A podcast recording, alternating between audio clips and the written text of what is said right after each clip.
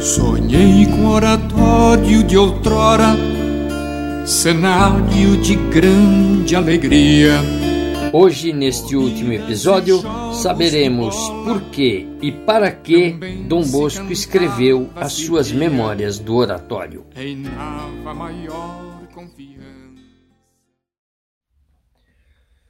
Mais de uma vez me pediram que pusesse por escrito as memórias do oratório de Valdoco, o oratório de São Francisco de Sales.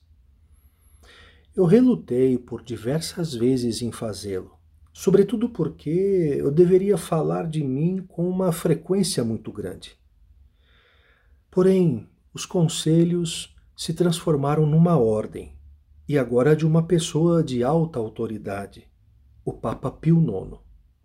Por isso é que aqui estou, relatando detalhadamente confidências de família poderão servir de luz e proveito à Sociedade de São Francisco de Sales. Eu escrevo, previno logo de início, para os meus amados filhos salesianos, proibindo que, assim antes como depois da minha morte, se dê muita publicidade aos assuntos aqui apresentados. E para que servirá então este trabalho? Ora, servirá de norma para superar as dificuldades futuras, aprender as lições do passado.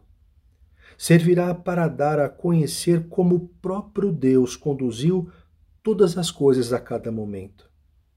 Servirá de ameno entretenimento para os meus filhos quando lerem as aventuras em que andou metido o seu pai e haverão de lê-las com mais gosto quando, chamado por Deus a prestar conta dos meus atos, eu já não estiver entre eles.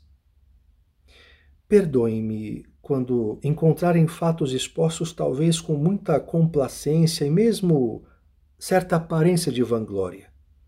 Trata-se de um pai que tem a satisfação de falar de si e de suas coisas a seus amados filhos que por sua vez ficam satisfeitos de saber as pequenas aventuras de quem tanto os amou, e que nas coisas pequenas como nas grandes sempre se empenhou em trabalhar em seu benefício espiritual e temporal. Apresentou essas memórias divididas em três partes, décadas ou períodos de mais ou menos dez anos, porque em cada uma delas se produziu um notável e sensível desenvolvimento da nossa instituição.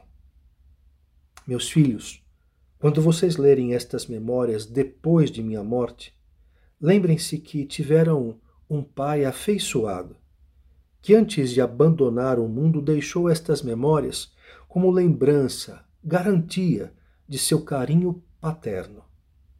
E ao se recordarem de mim, peçam a Deus pelo repouso eterno da minha alma.